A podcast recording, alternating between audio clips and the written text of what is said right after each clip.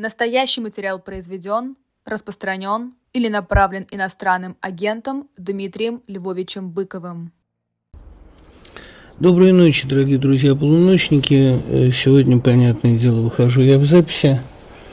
Да и вообще э, австралийское утро как раз примерно и совпадает с русской ночью. Ну, точно так же, как австралийская весна с русской поздней осенью.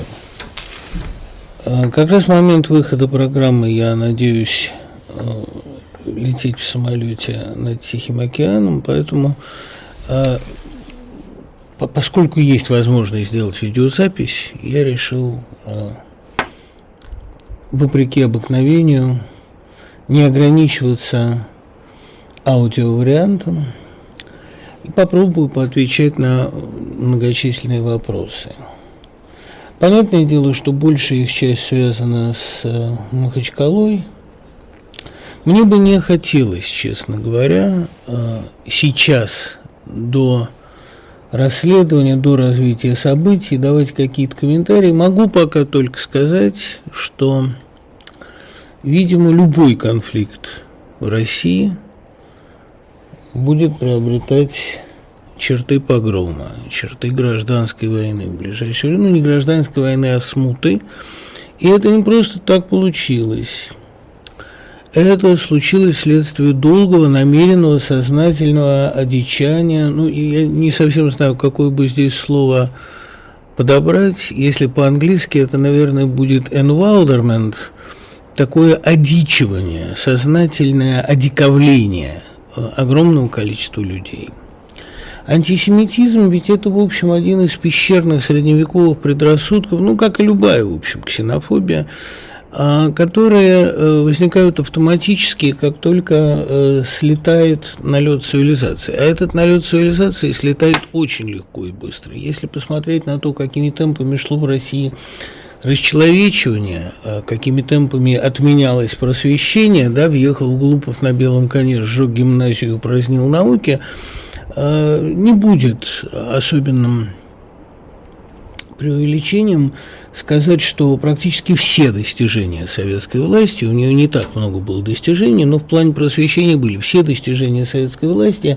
разрушены и дезавуированы. Когда мечети строятся больше, чем университетов, э, не надо удивляться тому, что происходит с обществом. А с обществом это происходило первые, значит, рудименты, эти первые эти вспышки стали появляться в 60-е годы после известной статьи.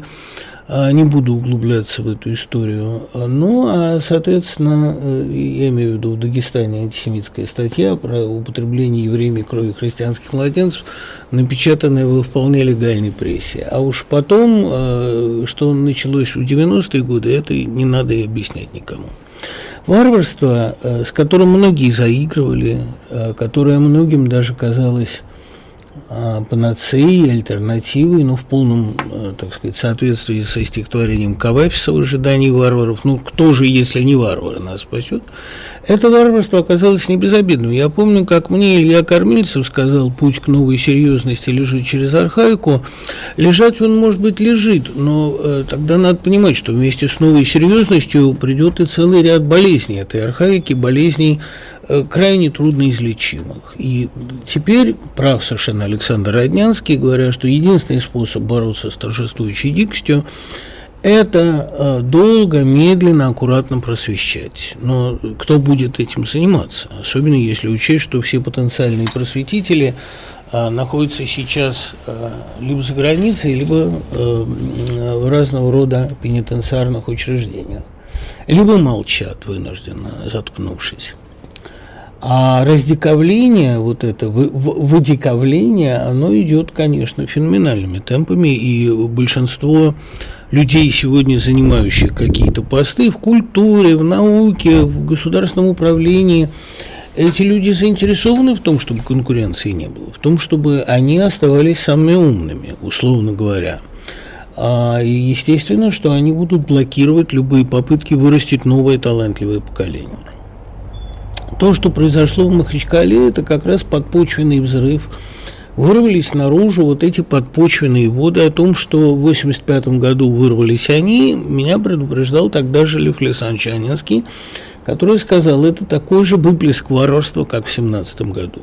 А, и, соответственно, последствия а ровно такие же, ведь русская культура 20-х годов, можно сказать, что это был еще расцвет, но по сравнению с тем расцветом, который был в десятые годы, Серебряным веком, но это соотносится как пельняк с Андреем Белым, понимаете, это действительно а, труба значительно ниже, а дым значительно жиже. Соответственно, русский советский серебряный век 70-х годов закончился новым социальным взрывом, даже не социальным, а новым реваншем варварства. И это варварство под предлогом свободы хлынуло везде. Это замечательно показано у Захарова в фильме «Убить дракона». Помните, когда э, с криком «Свобода! Свобода!» начинают разграблять рынок. Так что нечего здесь особо идеализировать э, явления и события 1985 года. Надстройка в очередной раз обогнала базис, пробила теплицу, и теплица рухнула как теплицу рухнутая свобода нас примет радостного входа. Каким образом бороться теперь с этой ситуацией, я не знаю. Но проблема еще в том, что в России, так сказать, попадая на старые дрожжи, любой конфликт очень быстро превращается в погром. Причем превращается в конфликт русско-еврейский. Это я по мере сил показал когда-то в романе ЖД, в поэме ЖД, новая редакция которой – вдвое примерно сокращенная, появится в ближайшее время на Бабуке в электронном виде. Ну, это такая мое такое развлечение для себя, попытаться сделать любимую книгу несколько более читабельной, несколько менее занудной, как мне кажется. Надеюсь, что это получилось. А то, что э, русско-еврейский конфликт обостряется таким образом, ну, это понятно. В России действительно привыкли отождествлять модерн э, с иудаизмом, с евреями, с э, бунтом против черты оседлости, а архаику с патриотизмом, славянофильством, консерватизмом и так далее. Эти черты э, были заложены в этот конфликт еще, собственно говоря, в начале XX века, а может быть и раньше. И поэтому, а может быть вообще когда-то во времена Хазарского Каганата, как предполагает один из героев ЖД, Поэтому, да, в ближайшее время, видимо, русско-еврейская тема будет одной из самых болезненных, самых мучительных. Прикосновение к ней, анализ этой ситуации будет считаться разжиганием. И поэтому нагноение будет, э, вместо того, чтобы как-то его продеинфицировать, этот гнойник, как-то отрефлексировать происходящее, видимо, нагноение будет пухнуть и пухнуть. Любое упоминание о национальной проблематике в ближайшее время в России будет рассматриваться как разжигание. Но, собственно говоря, у нас это было уже с начала путинской эпохи, когда вместо того, чтобы анализировать ситуацию, ее загоняли все время, заметали под ковер. Ну вот теперь из-под ковра потек гной, и это совершенно естественно. Надолго ли это все? Ну, трудно сказать. Но то, что мы вошли в формат смуты, то, что ситуация пошла в разнос, и то, что власть, безусловно, ничего не контролирует – а обращение свои обращает только через два дня после происшедшего, но это всегда так было.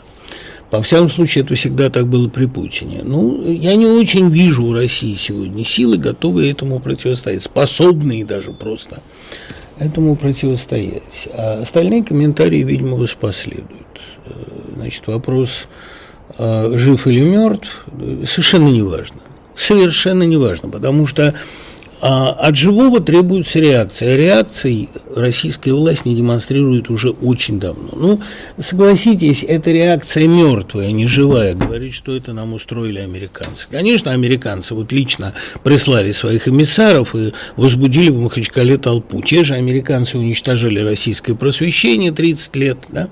разрушали культурные институции, сажали просветителей и запрещали их работу, а, выгоняли этих же просветителей за пределы России, разжигали межнациональную рознь, обзывали э, Мойша э, Чубайса и так далее. Это все делали американцы. Мы давно уже это поняли. А помогал им, конечно, главный нацист Зеленский, который еще по страшному совпадению еврей. А такой военкор Коц уже написал, что если вы хотите мочить евреев, то еврей сидит на банковой 11. Ну, какие еще нужны доказательства? И ничего ведь не будет. Я, кстати, не призываю никаким расправам. Я люблю смотреть, как Господь сам разбирается с такими персонажами.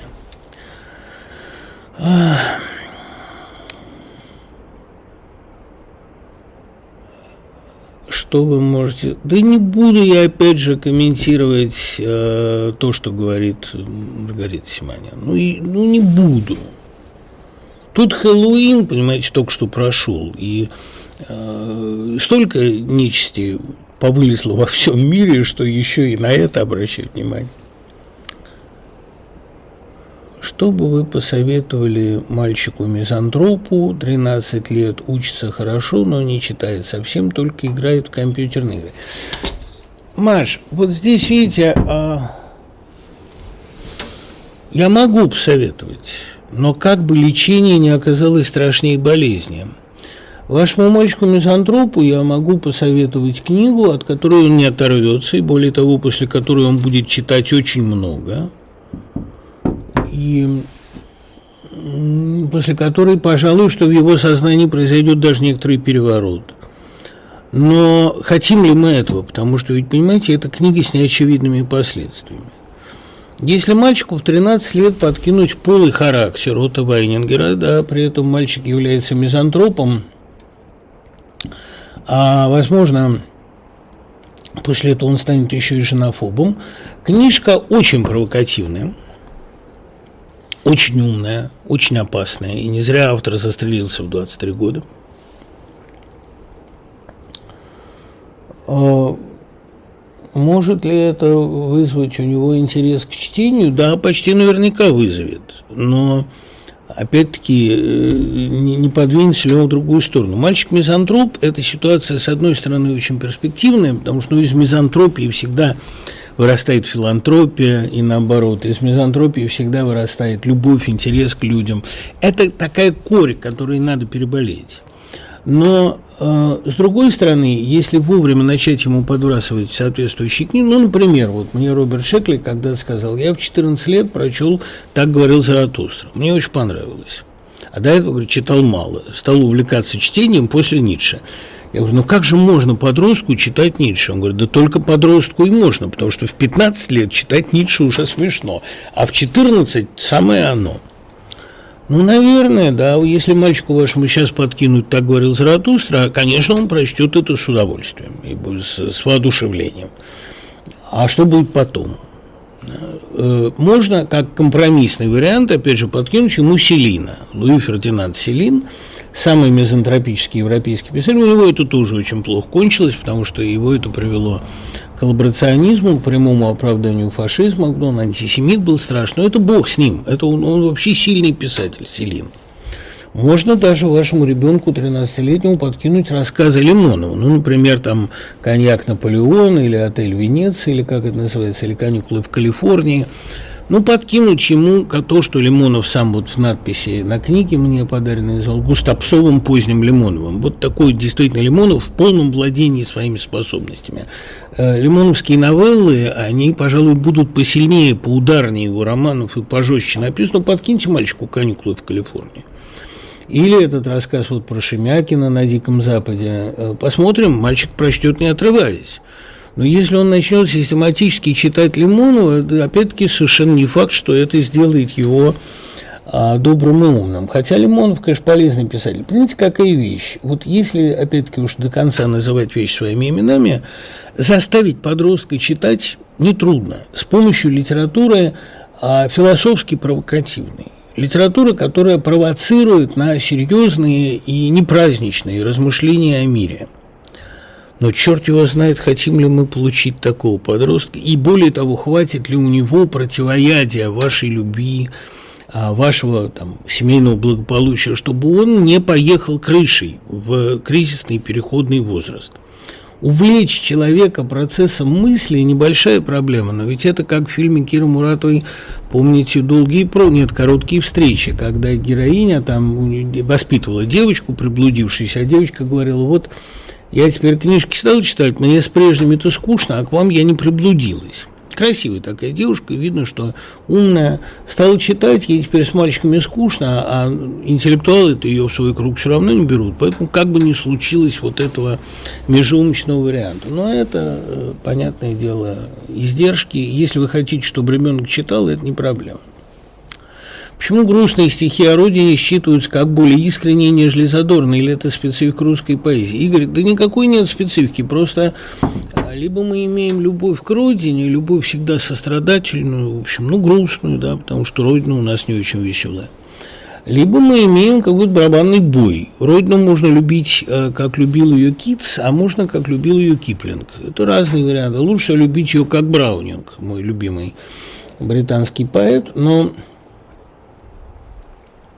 Тут, кстати, есть вопрос, как вам не скучно читать Брауна. Можно процитировать а, замечательные слова а, Жалковского. Кому интересно, тому не скучно. По-моему, Мазель говорил его отец, э, замечательный мужиковед. Кому интересно, тому не скучно. Действительно, есть такие тексты, э, которые рассчитаны на э, продвинутого читателя. Ну, не тоже продвинутого, но интересующегося этой сферой. Браунинг не скучный. Особенно, если вы интересуетесь проблемой поэтического нарратива. То есть, как сделать чтение стихов увлекательным, сюжетным, там, тоже провокативным в известном смысле. Да. Мне кажется, что э, когда вы говорите о любви к родине, естественно, чтобы это была любовь сострадательная, милосердная, умиленная. Но э, я бы не хотел, чтобы это была э, любовь барабанная, такая, знаете, марширующая. Это, это не любовь никакая. Тут просят меня почитать стихи из новой книжки, и я почитаю, конечно.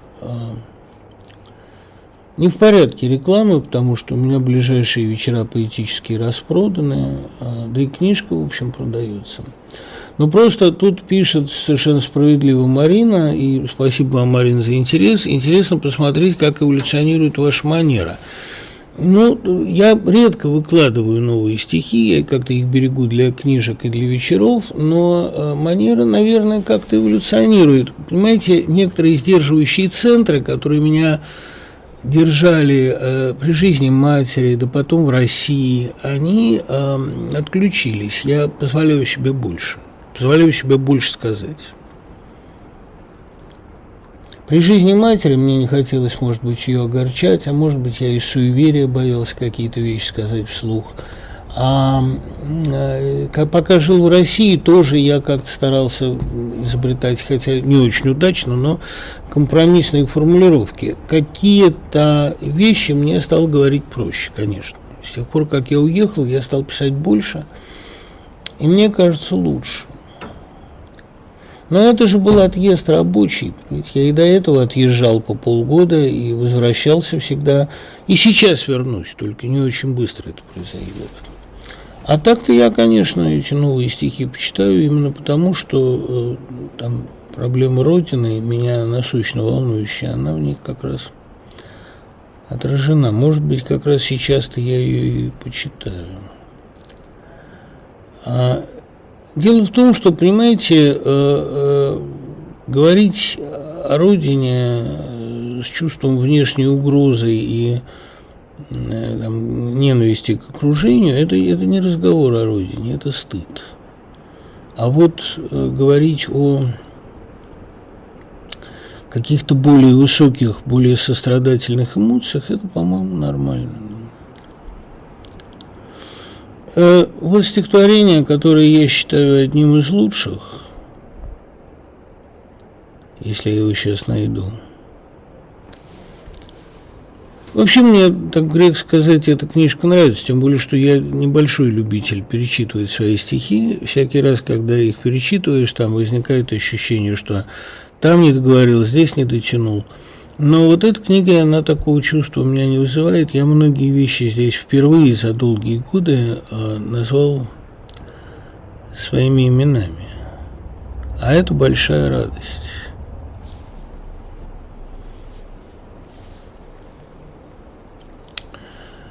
А вышла она, да, во Freedom Letterс, предупреждая вопросы, и подлежит заказу там, где, где только можно. А, простите, что я тяну время, но вариантов-то нет. Наизусть я его еще пока не выучил, потому что у меня не так много здесь бывает возможностей какие-то тексты читать вслух и таким образом учить наизусть. Помните, как у Цветаевой было, простите за аналогию? Помните, я перестала, когда читать перестала, а читать перестала, когда просить перестали. Ну, слава богу, до этого пока еще нет, не дошло. Просить, просить не перестают. Да, отвечая сразу же на вопрос, будут ли концерты в каких-то странах с безвизовым въездом, будут, конечно, в ближайшее время. А я турецкое выступление отменил, просто потому, что мне не очень хочется сейчас именно выступать в Турции а после эрдогановских заявлений и вообще после того, что там происходит. Почему вы никак не выражаете своего сочувствия народу Израиля? Ну как же я не выражаю? Я его выражаю ежедневно. Другое дело, что, наверное, это не очень нужно сейчас народу Израиля. Меньше всего, я думаю, он нуждается в моральной поддержке. Но если, э, если что-то от меня зависит, конечно, да.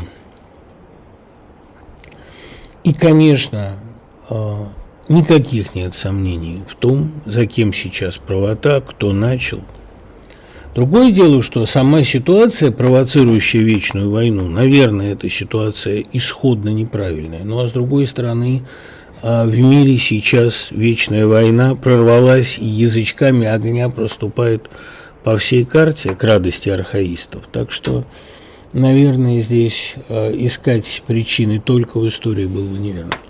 Первый лед, который хрустит расколото, запах холода и тепла – все, что жадно, стыдно, смешно и молодо, это то, что ты мне дала. Эти полдни с воздухом мятно-перечным, это изморозь на стерне, и захлеб, и ревность, и склонность к перечням – это то, что дала ты мне. Это тихие реки с гнилыми устьями, горечь сладости, силу зла – это все, что я стал замечать и чувствовать, потому что ты мне дала. Без тебя я был бы такая Замбия, глушь такая, такая гать, без твоей подачки вовек не знал бы я риск и славу глагола дать. Все от горня сборник звезд с ледяными иглами и доходиков на стене было внятно мне, как пророком Библии в дни, когда ты давала мне. Повторяешь там про величие участи, вредной совести и уму. Я почти простил, хоть сперва помучился в год, когда ты дала ему.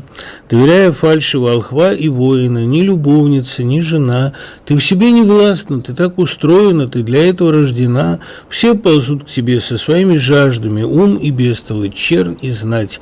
И напрасно ревность, даешь ты каждому только то, что он может взять. И во сне, увидев от счастья, вздрагиваю и терпя чужие тела, я свой век тяну, свою песнь дотягиваю лишь на том, что ты мне дала. Это песня о родине, даже гимн ее, и попытка прикрыть с тоской тему остро нежную, вдрызг интимную, темой грубую и простой. А ну вот, примерно что так. Хотя для меня это все-таки стихотворение о, о женщине совершенно конкретной. И о такой о первой большой любви, уже очень давней.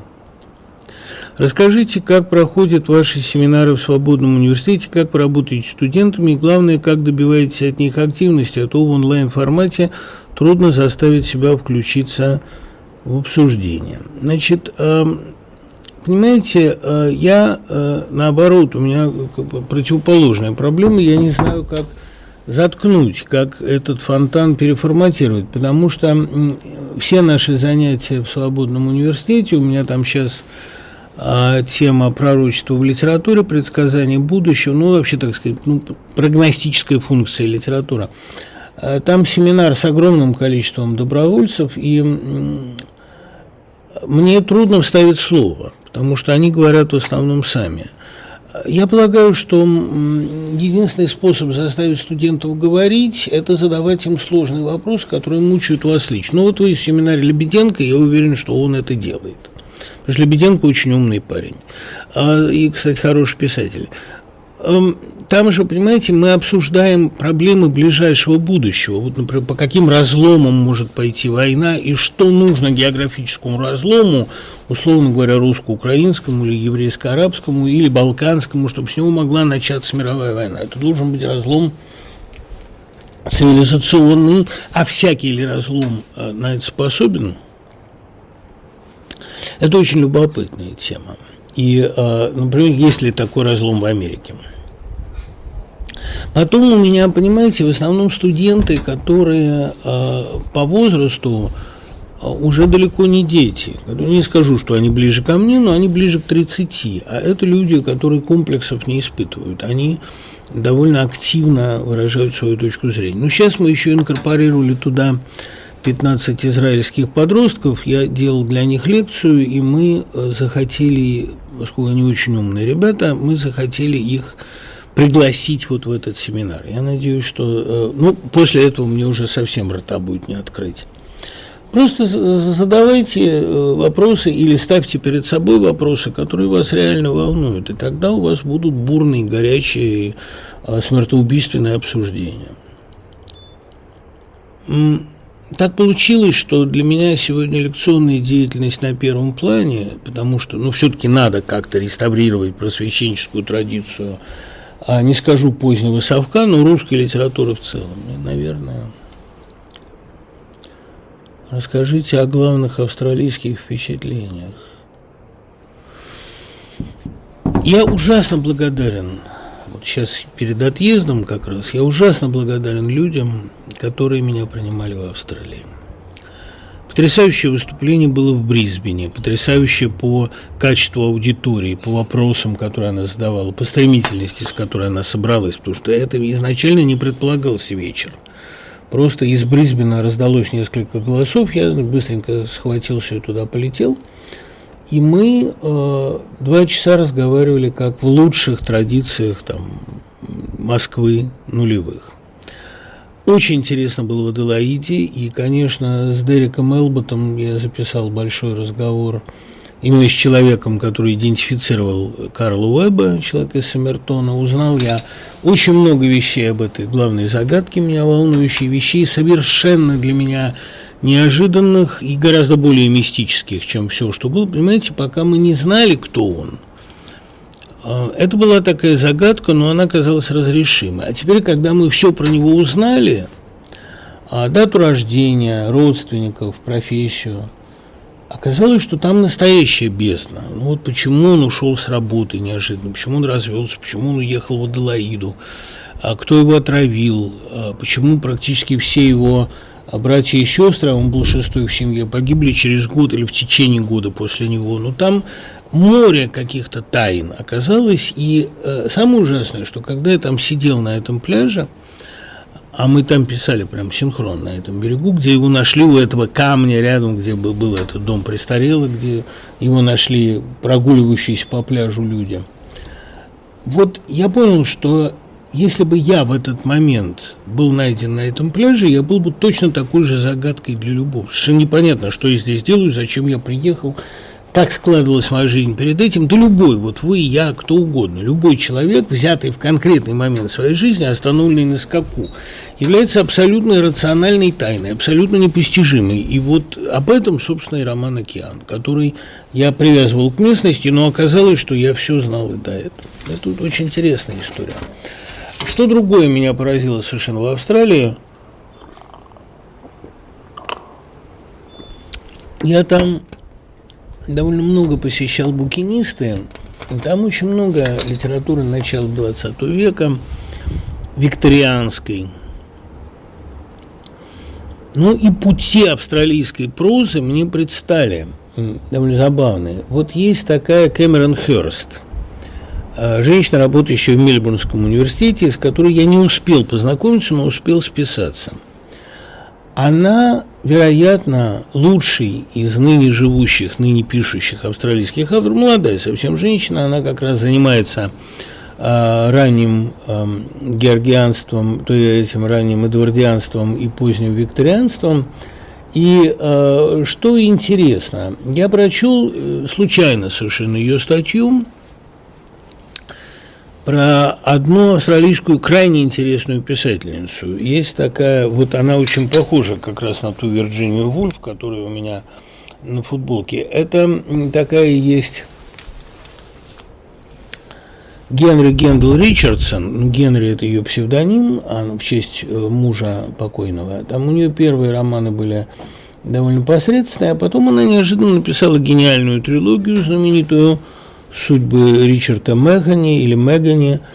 А я эту трилогию знал, но как-то я не придавал ей большого значения, а здесь я ее купил в одном местном букинисте, солидный такой кирпичный 900 страниц – Некоторые считают этот роман безнадежно устаревшим, а вот в Штатах сейчас на него мода настоящая. Его недавно переиздали а, с хорошим предисловием.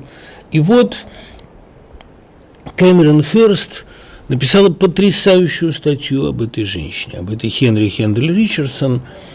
А она начинала с довольно посредственных романов, а потом вот написала эту трилогию под конец жизни, да, ей было 40 до 60, пока она это писала.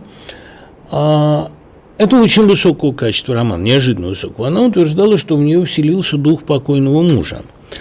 А, она сама была спириткой, спиритуалисткой, убежденной, такой последовательницей Артур Канан Дойля. И роман-то, собственно, сделан на э, спиритуалистском материале, на материале спиритуалистского общества, которое в Австралии работало. И Кэмерон Хёрст с иронией язвительной и с глубочайшим состраданием рассказывает историю и этой женщины, и этого увлечения, которым переболела вся Австралия. Понимаете, в чем особенность австралийской прозы? А может быть, это как-то влияет аборигенская традиция, а может быть, просто это недавно освоенный континент, сравнительно недавно. Но там нет ползучего реализма, и тем более нет социального реализма. Даже у такой самой традиционной, казалось бы, реалистки Катарины Сусанны Причард, которой «Потаенный огонь» я очень люблю, еще прочитанный в детстве в иностранке э, дома на даче – а даже у нее самый такой, казалось бы, э, традиционный, нету эм, угрюмого реализма. Там даже я не скажу, что это спиритуальная проза, но это проза в огромной степени э, пронизанная ми мистикой, мистическими э, и, ну, во всяком случае, не экономическими настроениями. Там предпосылки человеческих поступков, человеческой деятельности, там выглядят гораздо более сложными, утонченными, чем материальные интересы. И вот роман э, «Судьбы Ричарда Мэгани», они написаны, правда, на совершенно автобиографическом материале, потому что HHR, эм, как ее называют, да, э, Хенри, Хенри Ричардсон, она э, очень страдала от того, что ее отец страдал в последние годы от размещения мозга. Вот как она пишет, когда отец путал слова и вместо кресла, например, говорил трубка, ну просто потому, что ну, путались уже лексические единицы в мозгу, я вздрагивала, как будто передо мной а, вспрянула змея. А, и она очень мучительно переживала жизнь своего отца, трагического неудачника, который не мог работать, его оставали сидеть с детьми, мать зарабатывала, а он сидел с ней и младшим из близнецов, там старший у них, э, ну, не, старший, а там были у него братья погодки, не близнецы, а погодки. И а, один умер, а второй вот э, воспитывался в этой несчастной семье. И э, отца оставляли сидеть с ней и младшим братом. И она очень жалела его, и вот эта сложная смесь жалости и брезгливости читается в повествовании о его судьбе. Это история отца – и она попыталась написать его жизнь, 49-летнюю. Жизнь, полную переездов, неудач, а, э, на всех путях. Она попыталась найти смысл жизни отца. Вообще, это очень хороший роман. А там три тома. Третий, ну, который называется «Ультима Туля», почему я, собственно, и купил, потому что это напомнило мне Набоковский рассказ. Третий, который в свое время был очень титулованный, статичным тиражом продался, это реально очень хорошая проза и финал мрачный, и сама это так и понимаете, ну это как бы сага о форсайтах, перенесенная на австралийский материал.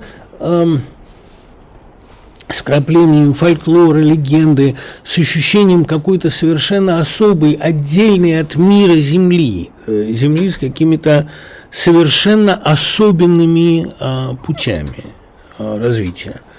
И когда это читаешь, то начинаешь чувствовать, что в Австралии впереди что-то мистическое. Не случайно одним из лозунгов – э, спиритуалистов было to wake Австралия, пробудить Австралию, не сделать ее великой, а пробудить. И я думаю, что э, сценарий ее пробуждения – это э, именно литература с хорошей, доброй примесью мистицизма.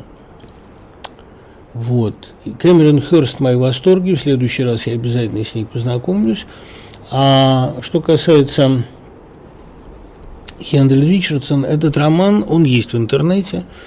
Я всем могу его порекомендовать. Неплохо бы эти 900 страниц хотя бы в абриджд варианте перевести на русский язык. То, что у нас этого романа нет э, по-русски, это большое, конечно, упущение. Но вот обращаюсь к Коле Караеву, моему любимому специалисту по а, викторианству. Я накупил здесь викторианских книжечек, очень интересных. А, если бы он эту книгу перебил или издал, я думаю, это было бы большим событием. Но вообще любым фанатам викторианства это очень полезно.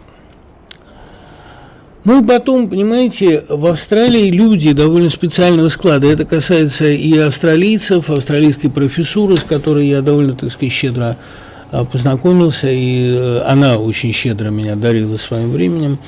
Это касается и иммигрантов. Э, австралийский тип, австралийский склад – это немножечко похоже на людей Дикого Запада, недавно начавших осваивать новые границы, вот эти фронтиры. А это люди более открытые, более широкие, добрые, менее церемонные – Э, решительные и а, такие очень здоровые, как бы душевные. Вообще в Австралии чувствуешь себя очень хорошо. Может быть, тут что-то такое с гравитацией, а может, просто я приехал весной, погода такая идеальная, синева небесная, все цветет и пробуждается. Сирени полно, и джакаранги, а сочетание джакаранги и сирени – это вообще то, что я обожаю. То есть э, лиловое все, лиловое, зеленое и, и голубое – то есть есть ощущение какого-то э, континента с огромным, свежим, здоровым будущим, чистым. А Европа на этом фоне и даже Америка выглядит староватой. Но э, это будущее очень хрупко, и мы не знаем, что уцелеет от мира после 20-х годов. Надеюсь, что все будет хорошо. Возможно, что Австралия, которая уцелеет в возможной войне, будет абсолютным лидером мира – а, но Бог даст обойдется и без войны. Потом, знаете, все-таки, когда ты долго общаешься с ее чрезвычайно причудливым животным миром, когда ты там гладишь ехидну, или когда ты там чешешь подолгу вамбата, Шервуд с вамбатятами играет просто а, неудержимый взахлеб. Или когда ты видишь платипус, мне не, не, не довелось его потрогать, а, ну, потому что платипус как, каким-то образом а, он ядовит, опасен, но э, возникает ощущение какой-то чистой радости. Они действительно очень своеобразны. Вот Акунин правильно писал, что Каала делает тебя добрым, сонным, размягчает. Не таков вамбат. Вамбат э, очень энергичное существо. И когда ты с ним там бегаешь на перегонки или его чешешь, то в тебя вселяется какая-то огромная вамбатическая подземная энергия, с которой, может быть, в норах контактирует. Огромное спасибо Симе Цискиной, которая устроила весь этот визит. А, ну и да, и да всем, кто сделал, да. А для меня, кстати говоря, э, большим сюрпризом было то, что такое количество австралийцев, ну вот Олегу Стусенко тоже огромное спасибо.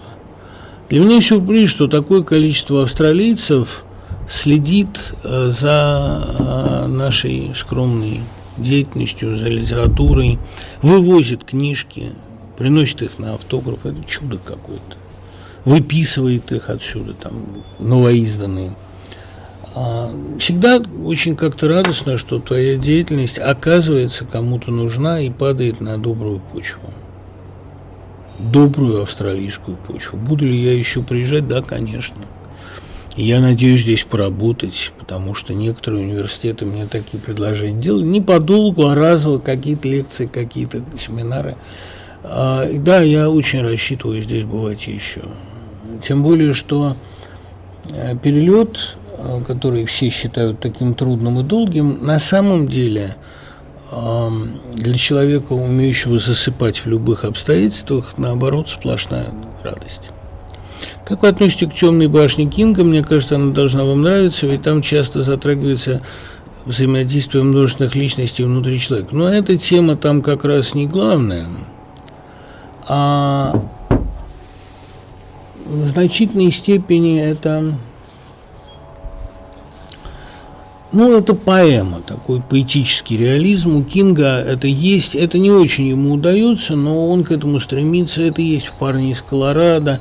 Ну, такое чувство э, огромных, печальных, пустых пространств, которые есть, по-моему, основная поэтическая эмоция, то, что остается в поэзии, если убрать из нее сюжет, социальность, перечни вещей и так далее. Чувство огромной печальной тоски, такой, ну, божьей тоски, как это называли Ахматова и Гумилев в переписке. Это есть в «Темной башне». Чувство больших пустых пространств. вообще «Темная башня» – хорошая книга. А, хотя я вот не разделяю мнение друга моего Вадима Эрлихмана, одного из наших главных по Кингу специалистов – что «Темная башня» лучшая вещь Кинга. Нет, не лучшая, я думаю. Да я вообще насчет лучшей я бы, а, так сказать, потерялся. Я думаю, что «Мизери», а, может быть, «Мертвая зона», может быть, «Файстартер», может быть, «Bag of Bones», там, ну, разные можно предложения высказывать а, и предположения. Я больше люблю ревайвал, если на то пошло. Но эм, есть люди, которые действительно фанаты настоящие темной башни, одного нельзя отменить. Это очень талантливо. То есть это написано с наслаждением. Видно, как он мечтал об этой книге, как он хотел написать именно такую. Она соверш... совершенно поперек, поперек формата, потому что она не фэнтези, она совсем не фэнтезийная. Она не сказка, она не фантастика, и она не триллер – она, если угодно, духовидение, что-то вот такое э, метафизическое, ну, что-то вроде «Розы мира» Андреева. Но, но в кинговском исполнении «Волки Калии» прекрасный роман, «Колдун и кристалл», они увлекательнее все. И потом там много деталей. Ну, понимаете, эта книга о душе настоящей Америки. Вот Америка такая, в душе, под всеми наслоениями она такая. И то, что Кинг ее такой видит, это, в общем, необычайно приятно. После просмотра Цыгановых у Дудя вспомнилось высказывание «Если человек врет, наверняка верующий, а если ворует, наверняка патриот». Ну, вы очень плохо стали воспринимать, так сказать, верующих, и у вас есть для этого все основания. Но, конечно, вера не в том, чтобы врать и фарисействовать, Понимаете, вот сейчас я, наверное, скажу ужасную вещь, и все начнут тут же говорить, что это я завидую Дудю. Или что я в претензии, что Дудь до сих пор со мной ничего не сделал.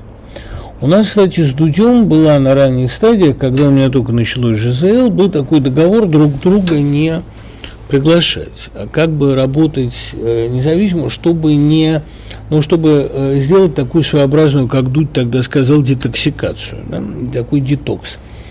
А я не завидую Дудюню в какой степени, хотя восхищаюсь его талантом. Мы работаем в разных областях. Но мне кажется, что вот в случае с Цыгановым, его ошибка, с Цыгановыми, его ошибка в том, что он придает этим сущностям, ну, как бы, а, статус существования. Это сущности, вот я говорил уже об этом, а, пузыри Земли – или, если действительно брать Данте, не стоит слов, взгляни и мимо. Это, э, я не хочу сказать, что он их распиарил, но дело в том, что он как бы перевел стрелки отчасти, потому что В России есть гораздо более опасные явления. Явления, которые а, искренне верят э, в пользу архаики, в ее неизбежность, которые искренне ненавидят прогресс, которые а, обладают религиозными убеждениями такого абсолютно людоедского толка. А, Вика Цыганова никакими убеждениями не обладает, она ничего аргументировать не способна, у нее есть, наверное, какая-то интуиция, которая позволяет ей солидаризироваться с самым пошлым, самым примитивным. Это и в ее песнях звучит, в ее человеческом поведении, в ее имидже. Ну, есть такие люди с чутьем на э, всяк, всякую дрянь. Но и, наверное, э, муж ее несколько умнее в этом плане. Но э, и то, и другое, и Цыганова, и Цыганов – это э, явления, в общем, крайне далекие от реальных интеллектуальных угроз сегодняшней России. А мир э, сегодняшний полон не только идиотов, но и вполне продвинутых, на первый взгляд, даже начитанных апологетов варварства, идеологов расчеловечивания. И с ними поговорить было бы интереснее. А, а Цыгановы – это отвлечение внимания от чего-то существенного. Не, не иначе, как чистым хайпажорством, я это назвать не могу. Это вот, вот никак иначе я это назвать не могу. Чистые поиски а, скандала, хайпа. Ну, видимо, потому что Цыгановы такие попсовые фигуры. Я вам больше скажу. Даже Дугин попсовая фигура. Вот Головин был не попсовый, его учитель, и это была фигура, Жен Головин, фигура гораздо более опасная. А при том, что талантливый, даже как поэт. А даже Шевченко, при том, что он вроде бы такой понятный, он э, человек более сложный, более опасный, кроме того, настоящий поэт, и с ним интересно было бы говорить, мне всегда с ним было интересно. К тому же, э, я, я вообще не избалован добрым отношением, а он ко мне всегда относился очень как-то, ну, с горячим позитивным интересом, даром, что я его оппонент по всем абсолютным параметрам. С исламистом э, интересным класса Гейдара Джамаля такие люди есть. Сейчас поговорить было бы очень интересно, я мог бы их назвать. А цыгановы, ну, это, понимаете, это легкая добыча, легкая мишень, э, не очень интересная. Впрочем, э, как, как писал Пастернак в конце большинства писем, впрочем, я, наверное, и не прав. Это очень удобная формула, позволяющая всегда, так сказать, некоторую амбивалентность себя приписать. Я не смог это смотреть подряд, но, э, понимаете, там для того, чтобы разобраться со вкусом этого моря, э, совершенно не обязательно его выпивать. Рекомендую почитать «Красный смех», там все про нынешнее безумие уже написано. Но это рекомендуют одному из спрашивающих, мне-то это зачем рекомендовать, я это читал. Как я отношусь к «Красному смеху»? А, я думаю, что прав Юрисаев в своей критике – который сказал, вот я, в отличие от Андреева, был на войне и ужас ее воспринимал иначе, там претерпеваешься. А он пишет так, как будто ужас войны продолжает тебя лупить по глазам, по сердцу, по нервам каждый день. А тогда можно сойти с ума. А в принципе, э, самое ужасное, что это становится бытом, буднями, рутиной. Но рассказ очень талантливый. Дело в том, что Андреев, ведь, понимаете, какая вещь? Он ослепительно талантливый писатель. Достоверен, он недостоверен, есть у него вкус, такт, там можно спорить о рассказе о семи повешенных, а можно а, предъявлять претензии к моим запискам. Мы как раз их сейчас проходим в рамках университетского курса Бардовского в теме тюрьма и ссылка и каторга в русской литературе, а мои записки – это как бы такой тюремный антиутопический рассказ, написанный задолго до мрамора Бродского, но на сходную тему. Да? Тюрьма как институция, когда некоторых людей а, в тюрьму сажают даже не за преступление, а просто потому, что какой-то процент должен сидеть. Там преступление есть, но а, герой о нем не помнит. А он просто признает постепенно, что там последняя фраза «На закате солнца наша тюрьма прекрасна». А Леонид Андреев очень многое открыл первым, многое первым написал. И вот, понимаете, у меня масса претензий к нему, претензий вкусовых, идеологических, там каких хотите, композиционных. Но талантливое произведение само по себе душеполезно. Вот я бы, наверное, э, наверное, я бы э, процитировал своего старшего сына. Это-то можно, это же не я. Он, когда писал э, некролог Эдуарду Успенскому, он написал, что Успенский был идеальным воспитателем молодежи, но не потому, что он учил добру, а потому что его книги были талантливы, и э, любой талантливо написанный текст воспитывает душу гораздо лучше, гораздо надежнее, чем текст, который учит добродетели. Там, условно говоря, чем картина «Милосердие питает замерзшую собачку». Там, если цитировать Тинбер «Как я была маленькая», это милосердие, оно питает замерзшую собачку. Но ведь э, плохо написанный текст, даже самый добродетельный, он развращает. А хорошо написанный всегда воспитывает душу. Так вот, Андреев – это настолько талантливо – что это душеполезно, что не говори, как ни, э, какие претензии не предъявляй. Он гениальный писатель. А писатель, не умеющий распорядиться своими способностями. Ну, что поделать? Ну, бывает. Но это не делает его хуже. И э, я бы сказал, что чтение Андреева, оно, э, наверное, не для всех. И, конечно, это для э, читателя любящего. Смотреть на Андреева нелюбящими глазами, значит, почти наверняка э, видеть в нем э, огромные недостатки. Но если он резонирует с вашей душой, э, то, конечно, этот избыток разнообразных дарований и живописного, и фотографического, и драматургического, и э, теоретического, там, идеологического, какого хотите.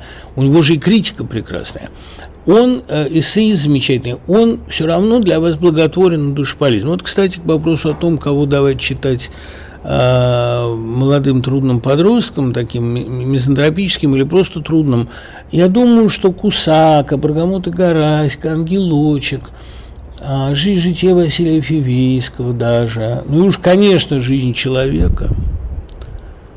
Это да, это ну, черные маски тоже на любителя. Дни нашей жизни. Катерина Ивановна, какая пьеса гениальная.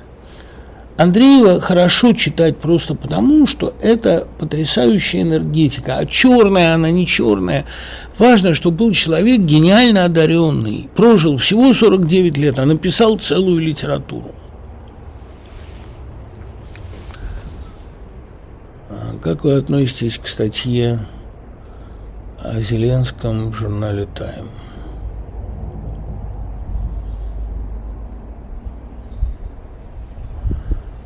А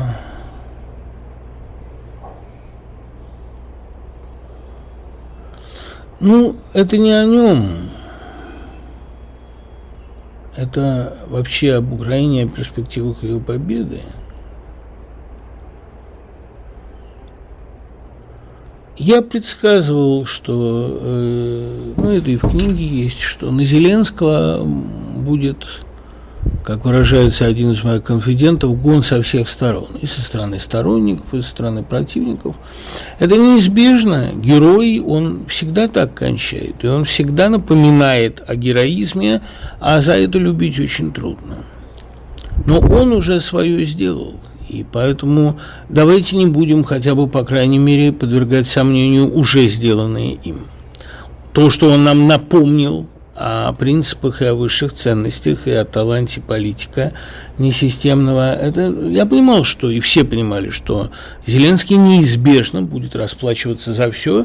Помните, как Кутузов говорит, что же, господа, видно мне платить за разбитые горшки. Вот ему и платить и Арестовичу платить, и он уже платит по полной программе. Другое дело, что э, это ведь естественная реакция, естественный откат. Все устали от войны.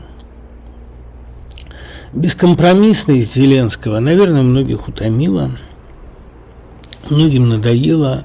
А кому-то, как Саймону Шустеру, автору этой очень талантливой и очень дельной статьи, а, как говорит один мой друг, взгляд на Украину без розовых очков. Ну, может быть и так. А,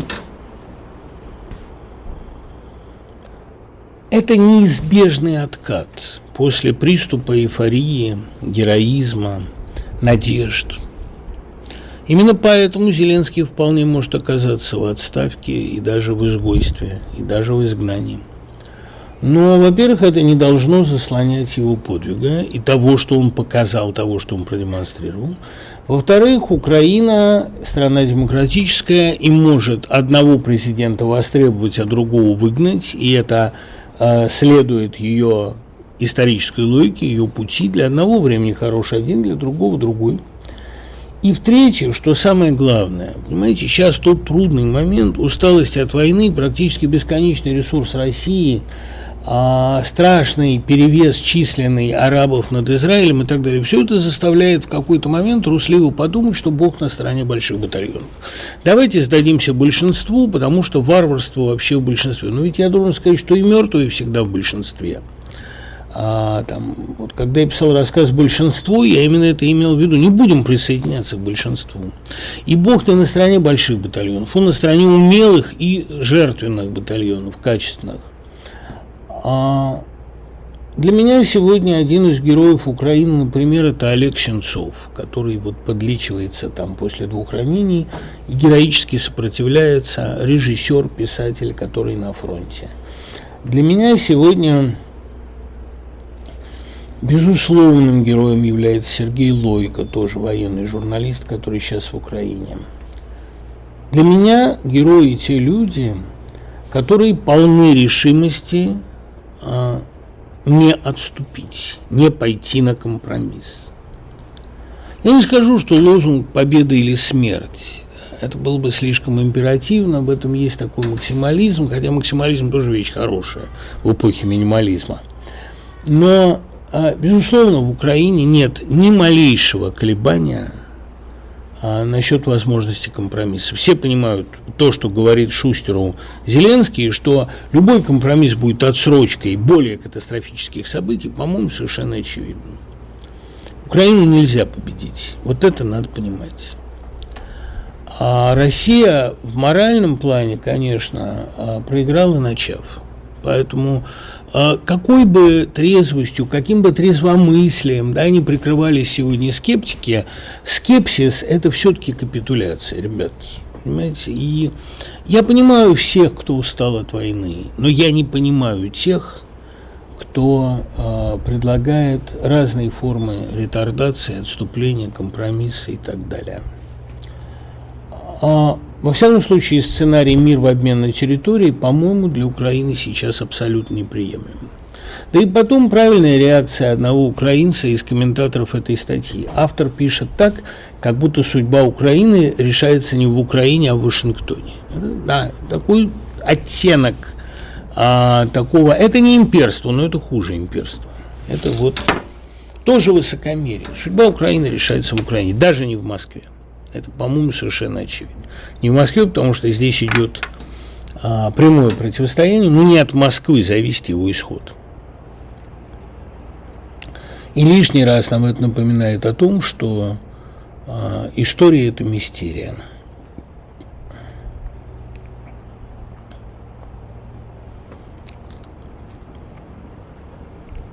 Почему большинство западных и незападных политиков сегодня такие трусы, когда дело касается принятия решений?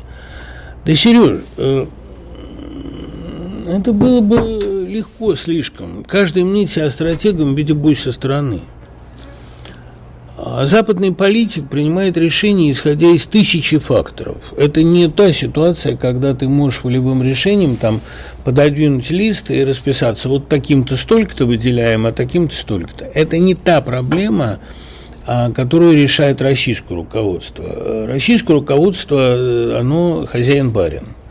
Его ничто не сдерживает. Ну, если что-то и сдерживает, то материальный ресурс. А, ни совести, ни закона там нет – есть а, личная а, воля левой ноги, то самое, что Достоевский ставил тоже выше любого закона, валение. А что касается Запада, то западный политик отвечает перед избирателями, отвечает перед будущим, рефлексирует, и, кроме того, скован некоторым количеством законов, регламентаций, а даже просто личных обязательств. Поэтому им не так легко действовать. Посочувствуйте им, посострадайте. Мне кажется, что рулить Россией гораздо легче. Знаете почему? а потому что испортить уже ничего нельзя. Все уже сделано, уже хуже быть не может. Уже Россия ввергнута в полноценную фашизацию. Никакого оттуда выхода быть не может. И, кстати говоря, огромное количество российских граждан, по крайней мере, судя по комментариям публичным, с поразительной легкостью приняли идеологию фашизма, совершенно не сопротивляясь внутренне. И когда ты читаешь гору антисемитских комментариев о том, что нацисты сидят в Украине, ну, ребят, ну о чем мы говорим? У нас есть надежный лакмус. А что касается перспектив, тут очень много вопросов о том, вижу ли я э, для России хороший сценарий – Вопрос, что называть хорошим сценарием? Перестройки, да, косметических перемен не вижу ни по-каковски. А смуту с перспективой восстановления, да, конечно. После смуты всегда Россия начинала отстраиваться заново. А вы хвалили поэзию Лилит Мазыкиной, где ее можно почитать? Лилит Мазыкина, она цыганолог, специалист по цыганской культуре сама немножко с цыганскими корнями, но в основном, по-моему, нет. А, ну, просто это бы объясняло некоторые фольклорные мотивы ее творчества. Ее достаточно большое количество ее сочинений а, лежит а, в интернете. Я ее приглашал на семинар по триллеру а, в Барт-колледже. Ну вот она правильно, мне сейчас я от нее получил как раз недавно письмо, она правильно пишет, что ее дежурное состояние – это уныние, это позволяет ей писать готику. А, наивной надеждой, что можно писать готику, будучи душевно здоровым человеком. Я не хочу озвучивать чужие письма, но здесь это процитировать можно. Это не уныние, а, ну, скажем так, благородная творческая тоска. Но Мазикина – это один из немногих очень авторов, которые умеют писать готическую поэзию. Не потому, что она депрессивна, а потому, что она страшная, потому что видна э, страшная изнанка мира, э, страшная,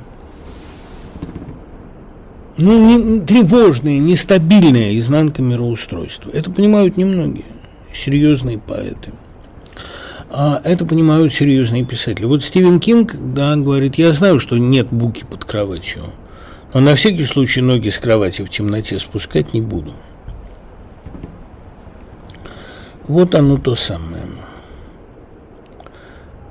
Можно ли сказать, что обсессии и компульсии проявление творческого духа? Можно, почему нет? Вот об этом как раз недавно замечательно сказал э, Денис Драгунский, говоря, что у него были просто а, такие ну, прерогативы э, как бы такие то, что является обычным прерогативой сумасшедших, да, вот э, огромное количество ритуалов, страхов, которые сопровождали его жизнь. Он нашел мужество об этом рассказать только уже в очень зрелые годы.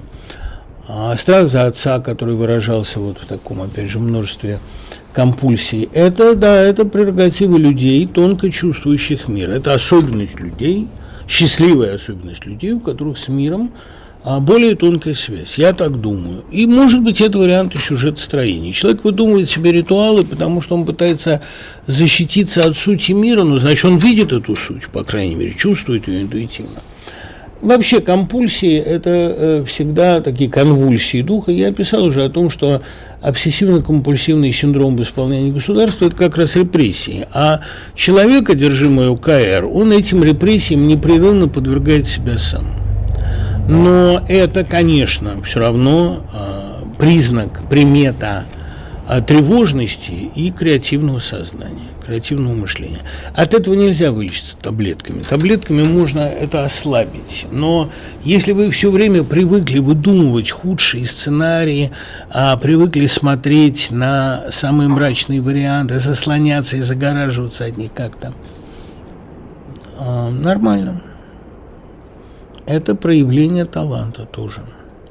Кстати говоря, понимаете, ведь не всякая душевная болезнь свидетельствует об интеллекте. Наоборот, это, как правило, отсутствие интеллекта, неумение справиться с вызовами. Лев Щеглов говорил, чтобы сойти с ума, надо, чтобы было с чего сходить.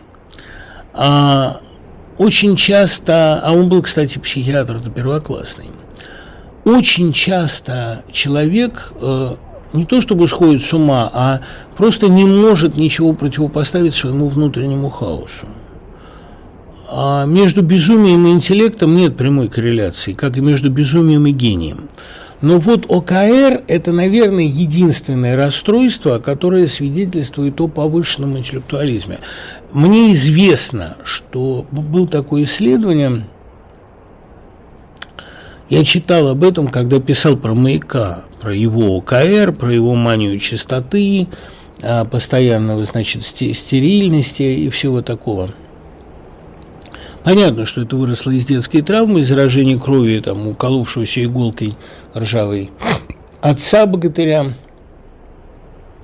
Но а, есть корреляция между там, частотностью, скажем, УКР и образовательным уровнем. Как правило, это заболевание людей а, интеллектуального труда и людей а, высокообразованных. Плюс как вариант выросших в принципиальных семьях. Потому что принципиальность родителей заставляет ребенка как бы искать, в чем он виноват. И отсюда УКР.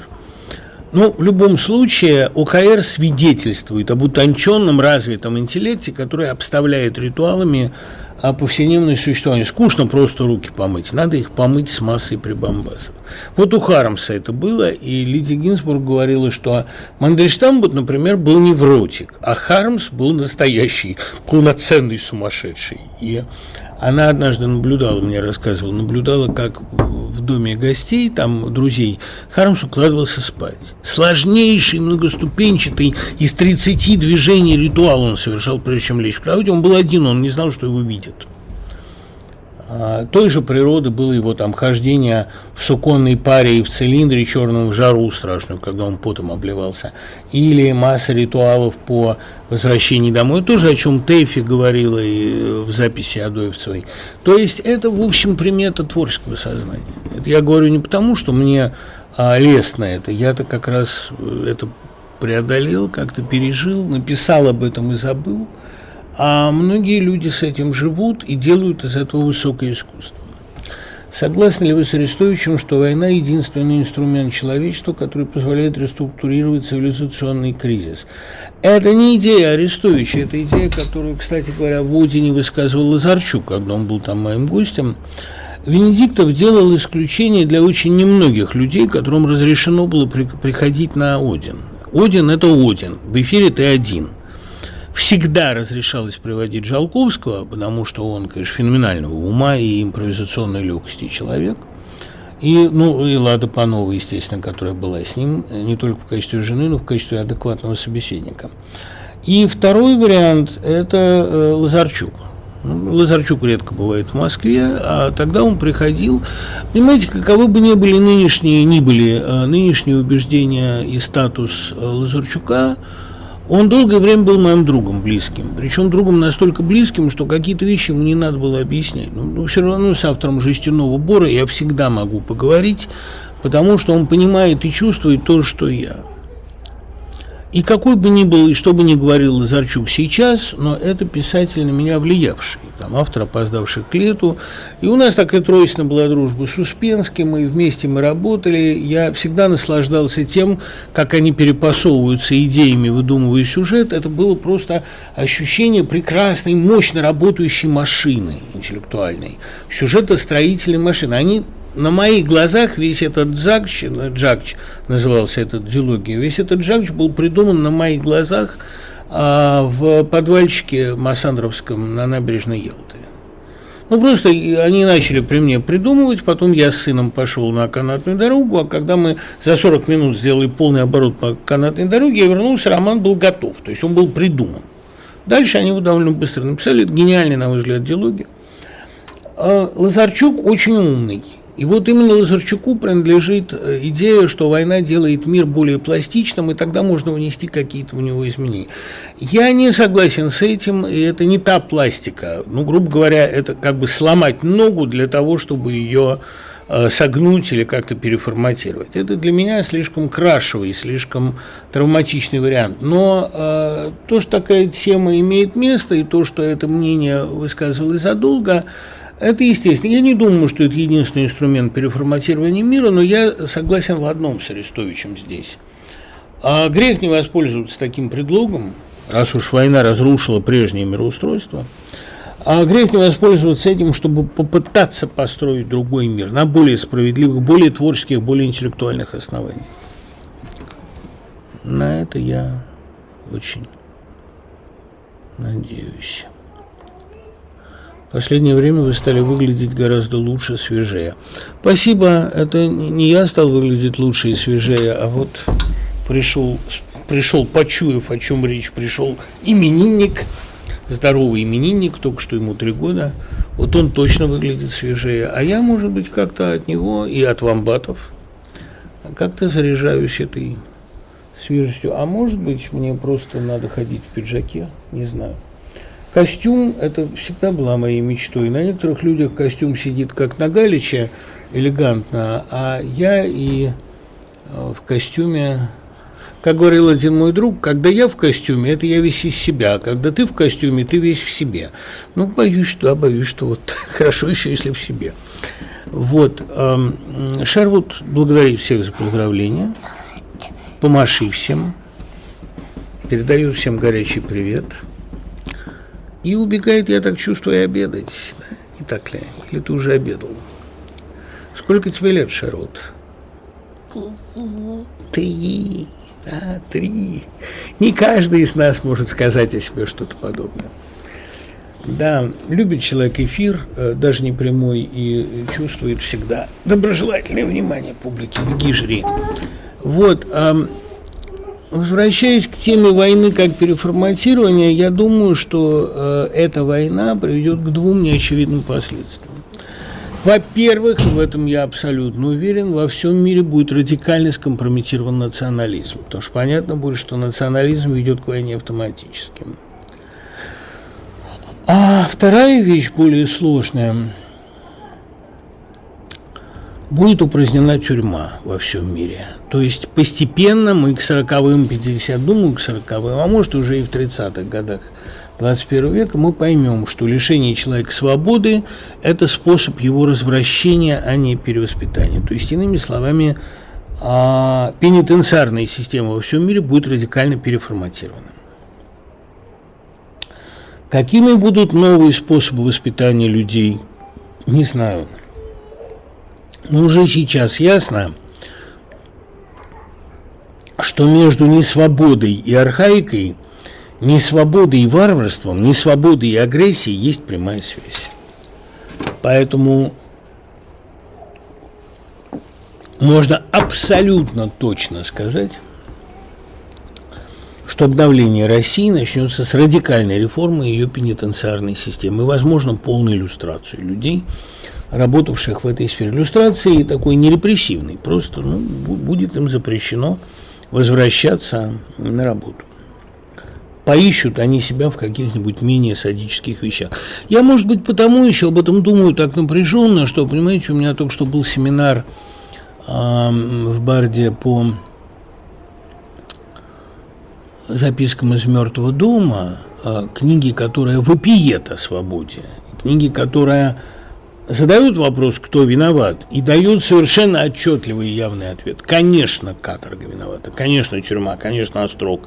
Любая попытка а, лишать человека свободы только развращает, растлевает и дебилизирует его. Поэтому страшная скука русской жизни, нынешняя обставленной запретами, это Причастны ли вы к легендарному новому номеру собеседника? Легендарный номер нового собеседника э, с портретами политзаключенных 23 года и великих политзаключенных прежних времен. А я никаким образом к этому не причастен, и хотя значит, окружение Царьграда и олигарха Малафеева распускает слухи о том, что собеседник – это мой проект, понимаете, я работал в собеседнике 40 лет. А с тех пор, как меня объявили иноагентом, чтобы не ставить этой звездочки, этой плашки, чтобы не заставлять редакцию ее ставить, я газету покинул. Я там больше не работаю. Ну, потом, понимаете, для того, чтобы работать в газете, надо в этой газете быть. Даже при наличии интернета нужны коллеги, нужны какие-то коллективные акции, зумы, совещания, там, совместные празднования дней рождения, в конце концов. Я долго был в собеседнике. Но больше я к нему никакого отношения не имею. Я не являюсь там ни обозревателем, ни учредителем, ни выгодополучателем. Это э, собеседник моя память. Я, конечно, вернусь собеседник, как вернусь и в Россию. И, конечно, я буду там по-прежнему обозревателем. Но это будет не завтра, а, хотя скоро. Я выражаю самую сердечную признательность, самое горящее восхищение людям, которые сегодня делают собеседник. Это люди отчаянные, отважные, доказывающие, что по большому счету никого остановить нельзя. Оказывается, можно, как называлась моя любимая книга стихов моей любимой Марины Бородицкой. Оказывается, можно. Дай бог здоровья этой газете. Лучшее в моей жизни связано с собеседником. Понимаете, было время, когда я там больше времени проводил, чем дома. А когда я там и ночевал, когда все мои романы происходили там, и а, профессиональный мой рост, конечно, связан с собеседником и прежде всего с его главредом, который никак меня не стеснял, Юрием Пилипенко, который очень многому меня научил. Замечательный журналист, харьковчанин. А эпоха Пилипенко, которая тоже закончилась, была для меня чрезвычайно плодотворной и счастливой. И все, с кем я там работал, Дмуховский, Аревджанов, Мартынов, Фохт – любимые все, Руслан Козлов, блистательный писатель наш ответсек. Это все была такая школа.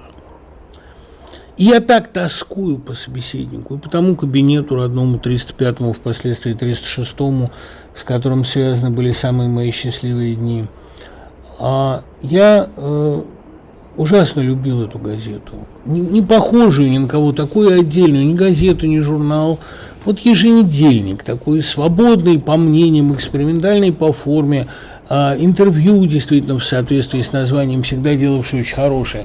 И вот то, что они там остались в, полном мраке, и этот коптящий мрак страшный разгоняют своим ровным светом, это большое счастье. Большой мой привет всем этим людям, которых я не, прекрасно знаю, но называть не буду, чтобы не создать им контрпиара, да, негативного пиара. Но, ребята, я горжусь, я счастлив, что я был с вами. Сейчас я бы вам ничем не помог, но черт знает, может быть, я могу для вас что-то написать, заказывайте. А...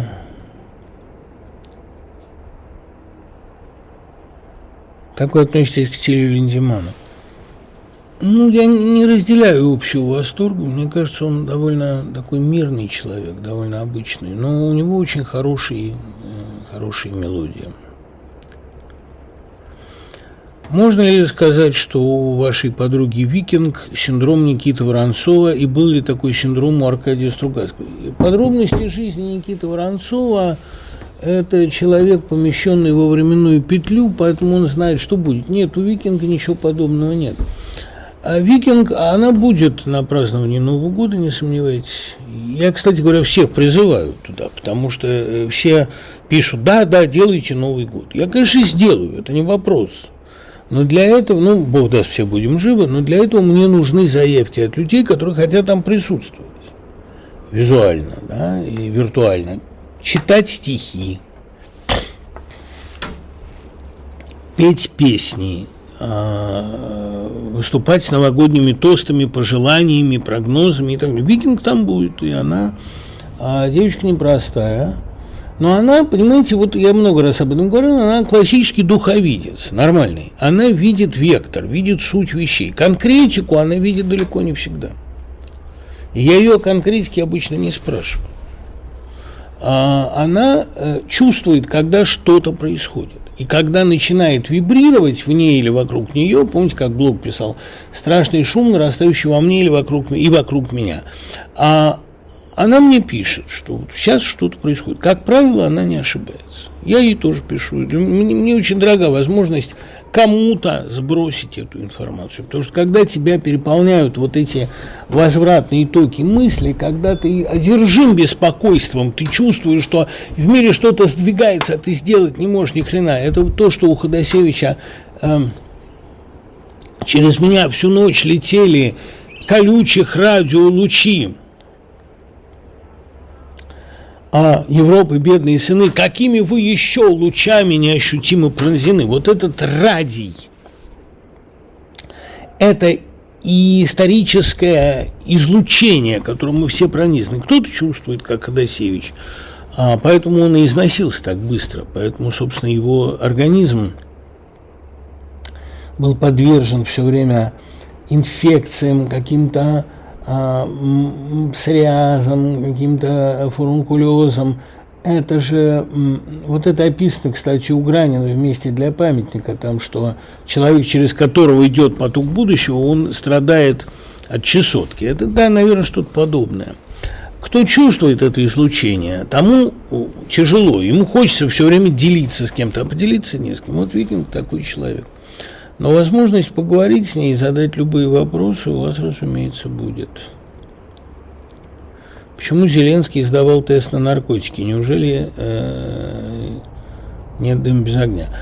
Он сдавал тест на наркотики, потому что это стандартная демократическая процедура. Его обвинили там в наркомании, заподозрили, кто это был, кажется, это Порошенко, что ли?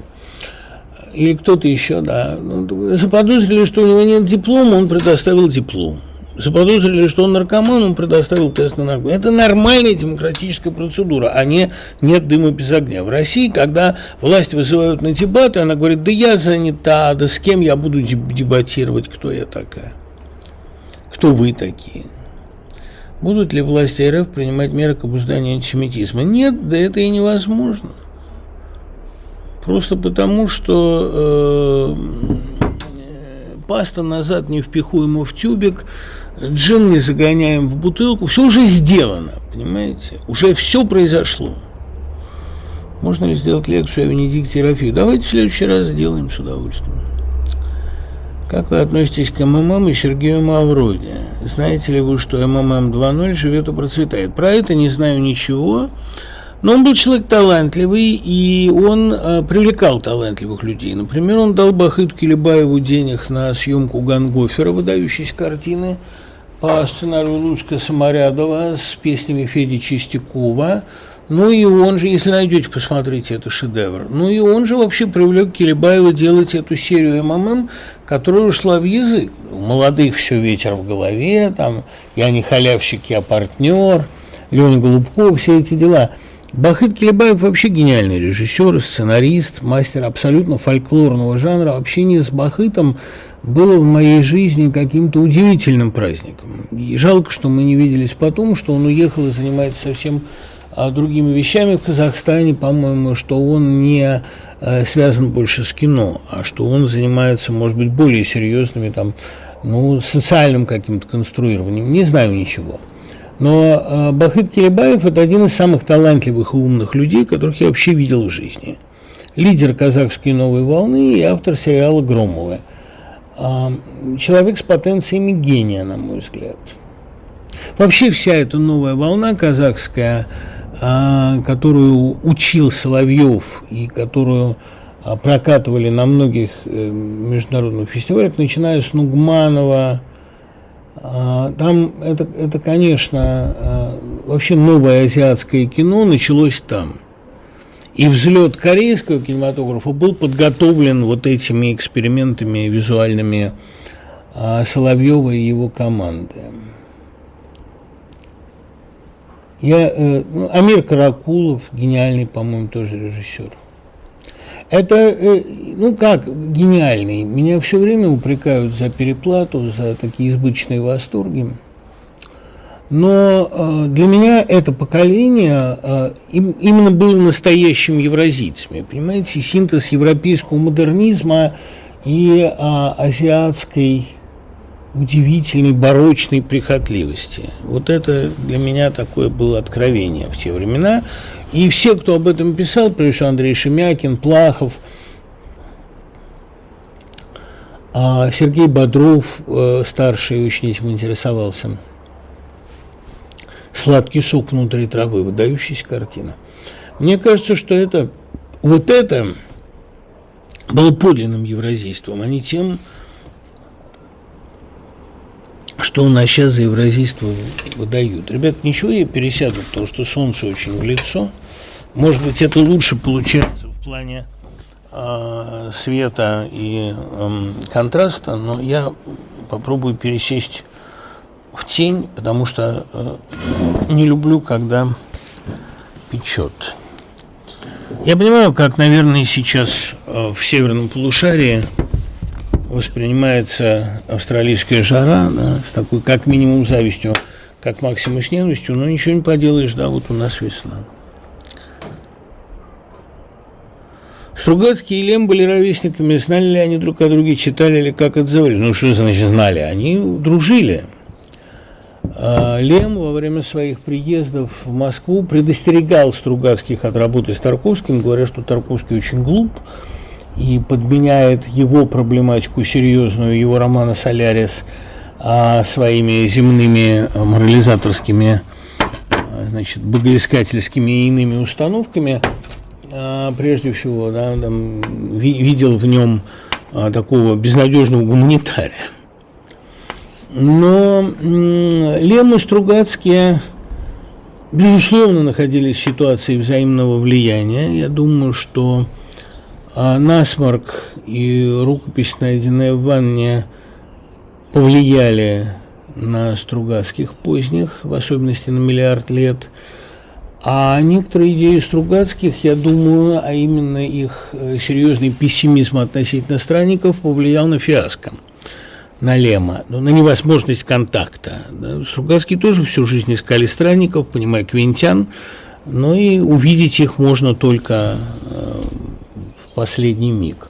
Кстати, ничего лучше у Лема, чем «Глаз Божий» и «Фиаско», я не знаю. И финал «Фиаско» – это одна из самых потрясающих фраз в мировой литературе. И тогда он увидел Квинтян. Я думаю, просто...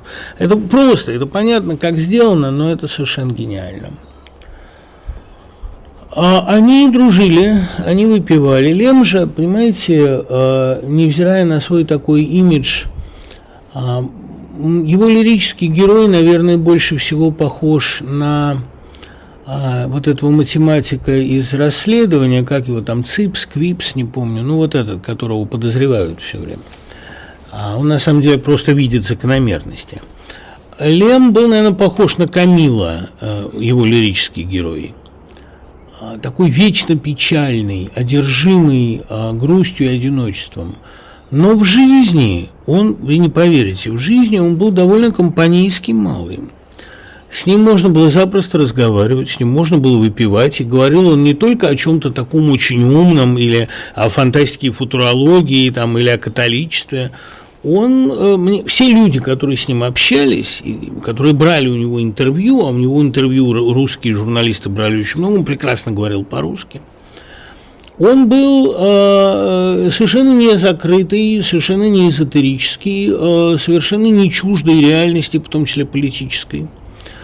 Он очень хорошо, э, грубо, резко отзывался о многих явлениях современной ему Польши и современной ему Европы.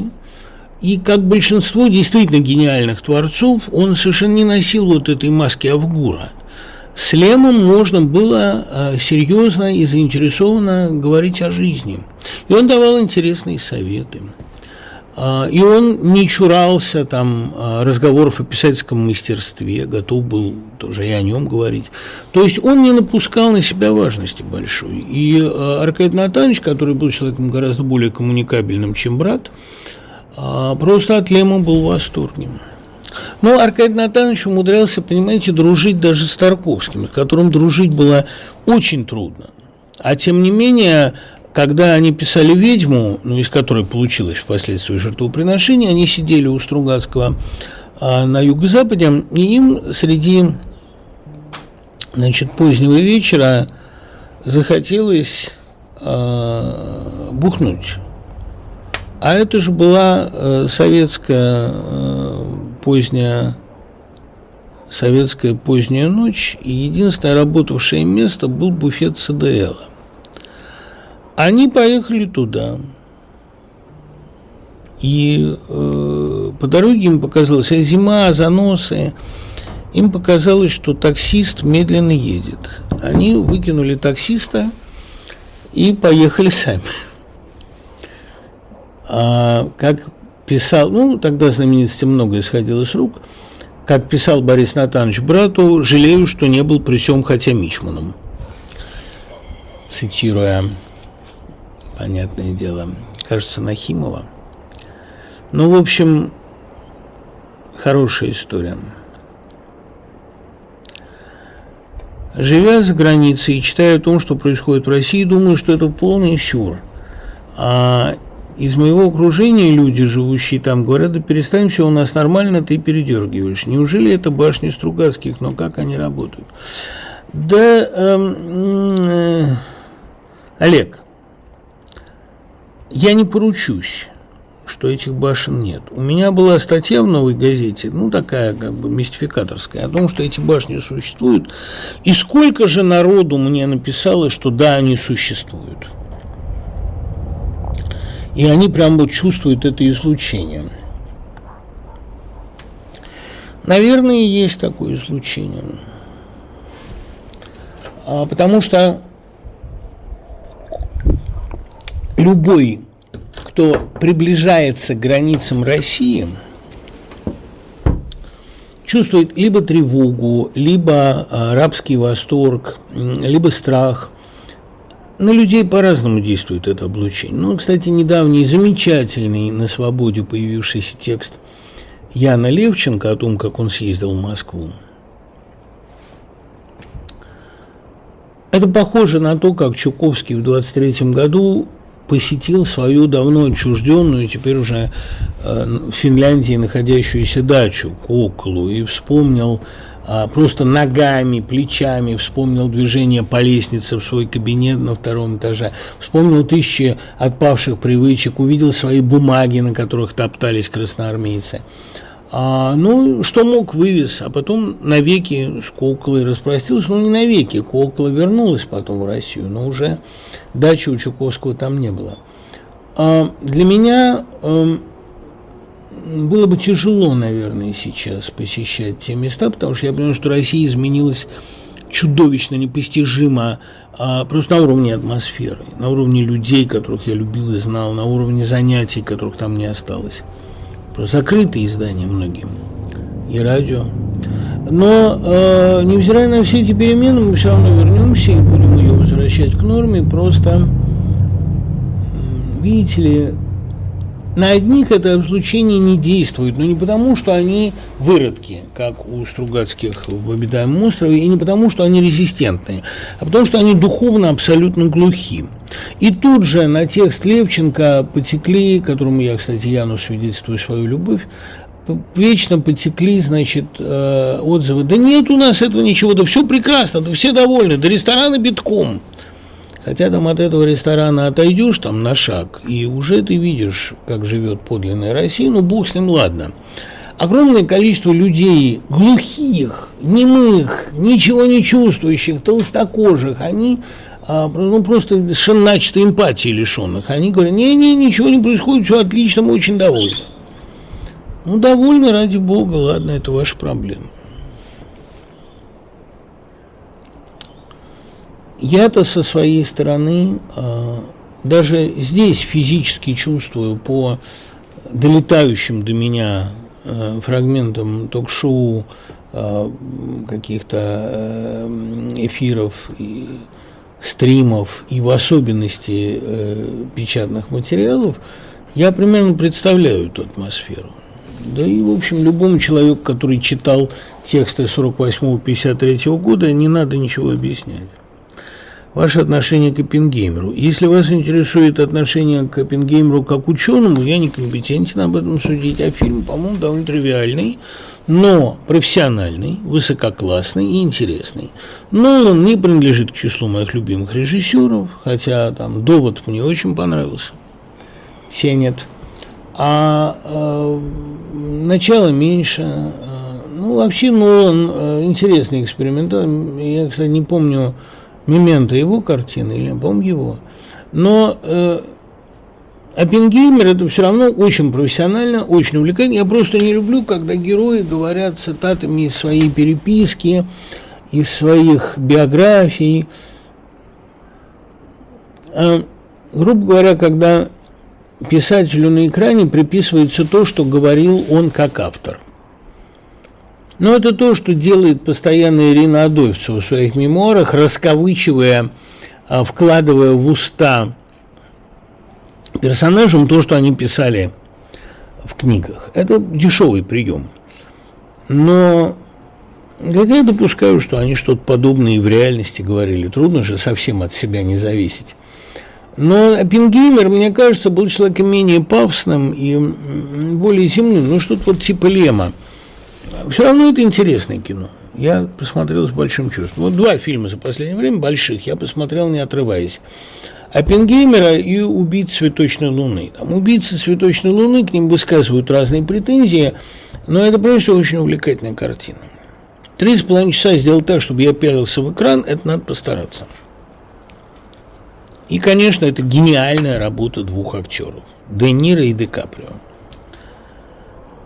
А, и умное кино, конечно, то, что о нем пишут, это правда, да, это очень актуально. Пересматривал второстепенных людей Муратова и задумался, почему ее творчество известно в намного меньшей степени, чем оно того заслуживает. Тот же Балабанов гораздо популярнее. Ну, кстати, Балабанова и она уважала. Видите, а, Муратова, она не очень friendly. Она совершенно не располагает к тому, чтобы знать и любить ее творчество. Это довольно эзотерично. Во-первых, она мизантроп, и этого не скрывающийся мизантроп. Она больна такой раздраженной любовью к людям. Она их страшно жалеет, но жалеет так, что уж лучше бы их не было. Это немножко сродни, наверное, мироощущению Балабанова в фильме про уродов и людей. Так жалко, что поубивал бы просто. Потом Мурат очень артистично, очень утонченная такая, она европейка, и э, она очень мало заботится о читательском комфорте, зрительском комфорте. Я, кстати, думаю, большая беда, что не был снят фильм «Княжна Мэри», но поскольку сценарий есть, режиссерский, очень подробный, с подробной экспликацией, я, кстати, Райкина когда-то спросил Константина Аркадьевича, ты там должен был играть Вернера, ты бы согласился? Да, я даже сейчас мечтал бы. Гениальный сценарий. Я думаю, что э, вот если бы он был снят, Муратова была бы как-то более доступна. На Лермонтовском материале выступают, проступают какие-то черты ее облика. Почему она любила княжну, княжну Мэри? Не по психологическим причинам, а по невероятному изяществу текста. А Муратовой присуще такое же, как это называла а, Маэсна Туровская, капризное изящество. Вот а, она капризная. Она... Нет, я не хочу. Как вот в трех историях. Это девочка. А, девочка и кошка. Вот в этой девочке и кошке, говорил Туровская, вся Муратова. Капризная, изогнутая такая, а, претенциозная, истеричная, надломленная, острая. Да, вот это она. На грани срыва все время. Это не тот режиссер, которого будут смотреть и любить массы. Я помню, я с девушкой своей тогдашней пошел смотреть долгие проводы. Я ей говорю, смотри, Нин, народ-то уходит. И она с великолепной интонацией сказала, народ дурак. Действительно, э, с этого фильма э, уйти, это надо было совершенно, совершенно ничего не понимать. Э, Кира Муратова – это вот тот большой артист, которому не зря Шпаликов написал после просмотра восторженное письмо. Ну, конечно, он восторгался, понятное дело, Рязанцевой, женой своей сценаристкой этой картины, но и Кирой Муратовой в огромной степени. Кира Муратова была да, гениальный, острый, модернистский режиссер. Это острое блюдо, это не для всех. Меня некоторые картины бесят, например, три истории, там еще две истории. но они меня и восхищают. А как я люблю астенический синдром, ребята, как я люблю астенический синдром. Я его в самых печальных, в самых отвратительных настроениях пересматриваю, и он целителен абсолютно, он э, вскрывает все гнойники. Абсолютно великое кино. Я помню, я вышел с премьеры, схватил стальной пруд и расколотил какую-то бутылку пустую, просто потому что восторг требовал выхода восторг и агрессия. Нет, Муратова это... Знаете, немногие ее назовут любимым режиссером, наверное, потому что состояния, которые она портретирует, не очень часто встречаются, не очень типичны. Но нельзя не восхититься отвагой, совершенством формы, упорством в самореализации и, конечно, тонкостью а хирургической тонкостью понимания каких-то состояний. Вот это состояние бесконечной усталости, бесконечной сентиментальности и раздражения, то, что есть в мелодии для шарманки, совершенно великое кино. При том, что э, там столько чрезмерностей. Но, понимаете, вот э, есть эта сцена в «Чувствительном милиционере», где две старухи, мать и дочь, перекрикиваются. Я помню, мне Рязанцев рассказывал, а ведь эту сцену Кира придумала в 1964 году. Придумала и осуществила. Вот эта бесконечная взаимная любовь, замешанная на таком же бесконечном раздражении, как объясняла это та же Рязанцева, а, история о невыносимости друг для друга неплохих в сущности людей. Я думаю, что Рязанцева была одним из немногих людей, еще Петрушевская, конечно, которые понимали Муратову, чувствовали, которые мыслили в этом диапазоне. Но это нужна очень большая а, тонкость и очень глубокое понимание. Я помню, я Рязанцеву однажды как-то зашла речь о Ваиде, спросил, Сколько живу, а не понимаю, про что пепел и алмаз. И она сказала, да все рассказано, про пепел и алмаз. Точнее и жестче сформулировать нельзя. Вот есть люди, которые видят этот пепел и алмаз, потому что в них есть и этот пепел, и этот алмаз, и их мучительное соотношение, а, мучительная их борьба. Как вы считаете, использовали Зеленский все шансы, чтобы избежать длительной разрушительной войны? Я думаю, да, но дело в том, что таких шансов не было.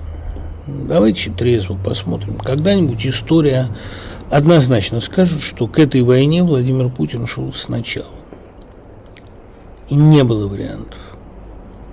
Если бы вам лично дали руководить решением ближневосточного конфликта с полной свободой действий, что бы вы предложили? Отдать спорную территорию под университет и принять в этот университет наиболее интеллектуальных подростков Израиля и Палестины.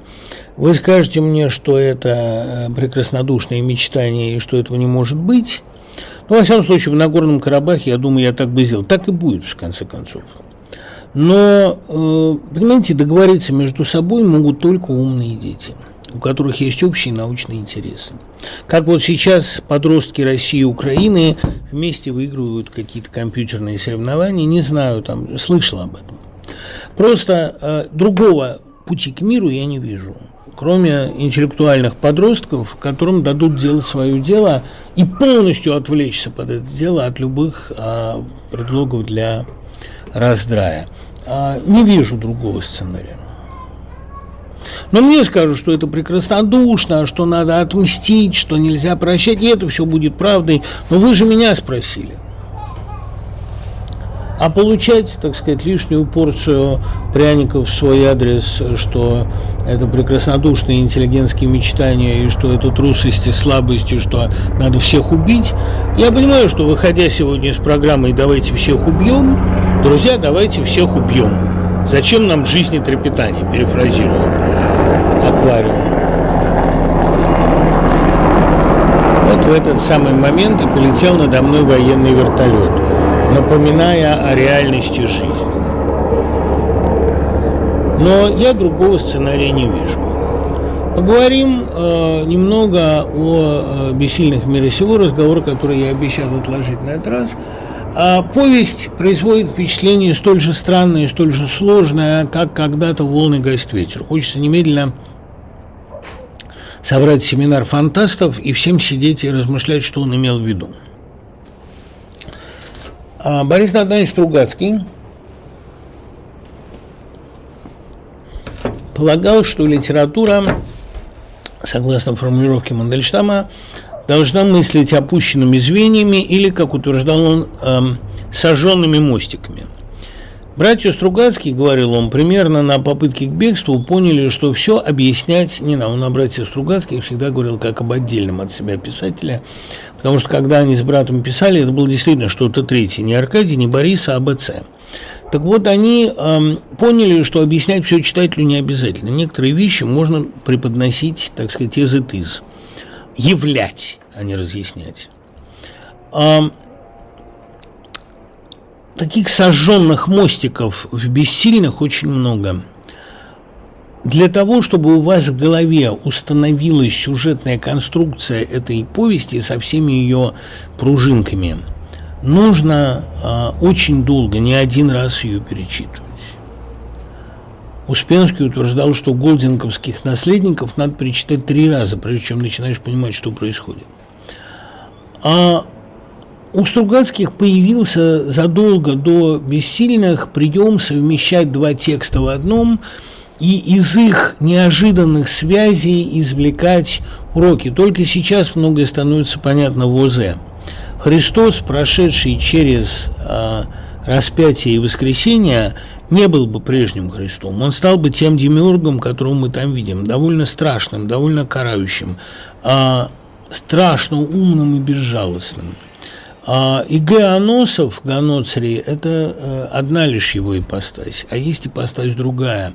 По миру Христосу Булгакову, а Мирр был ближайшим другом Стругацких, а Христосу Булгакову представлен в двух ипостасях. Силовая Пилат и добрая Иешуа. Эта мысль довольно страшная, но Стругацкие к ней тоже с другой стороны подошли.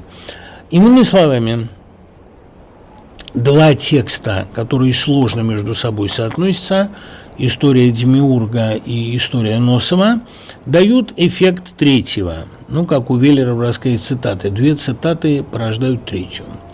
Я думаю, что э, «Бессильный мир сего» в этом плане еще сложнее, потому что там не две линии, а шесть. Там все ученики э, гуру, сенсея, который а, в известном смысле, конечно, портрет самого Стругацкого а, Бориса Натановича, а Стан Агре, э, Стэн Агре – это и э, реальный прототип из друзей из круга Стругацких. Я думаю, что это, конечно, портрет семинара, но это, ну, семинара фантастов, который вел Борис Натанович – но это при этом еще и а, глубокая мысль о том, что любая, даже наилучшим образом структурированная секта несет в себе зерно собственной гибели.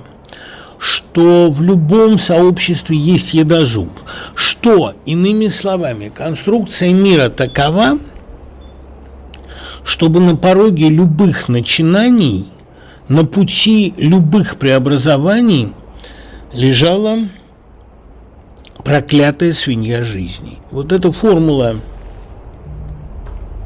из бессильных. Почему они бессильные вообще? Почему роман так называется? Сейчас отвечу, подождите секунду. Проклятая свинья жизни – это и есть то неизбежное противодействие – которая стоит на пути любых радикальных преобразований, любой революции, любого проекта. Вы можете задумать сколь угодно утопический проект, который будет со всех сторон подоткнут, просчитан, рационален, а, который будет безупречен. Но на пути этого проекта, умозрительного, ляжет проклятая свинья жизни. Проклятая и, я бы сказал, благословенная. именно потому, что если бы эти преобразования осуществились, ну, если бы круг семинара, круг учеников Стена Агре, сенсея сумел бы провести к власти генерала. Ну, там можно Лебедя видеть, можно не Лебедя, неважно. А, хотя история Лебедя Стругацкого очень волновала. Если бы у них получилось повернуть трубу, мы же не знаем, каким последствиям это привело бы. Может быть, гораздо более чудовищным. Равным образом, любые утопические преобразования в России, если бы они осуществились, Возможно, они избавили бы страну от нынешних проблем, но они погубили бы ее население, ее уникальную флору, фауну. Они бы а, в любом случае разрушили гомеостазис. А вот это гомеостатическое мироздание очень может быть, что оно и спасительно.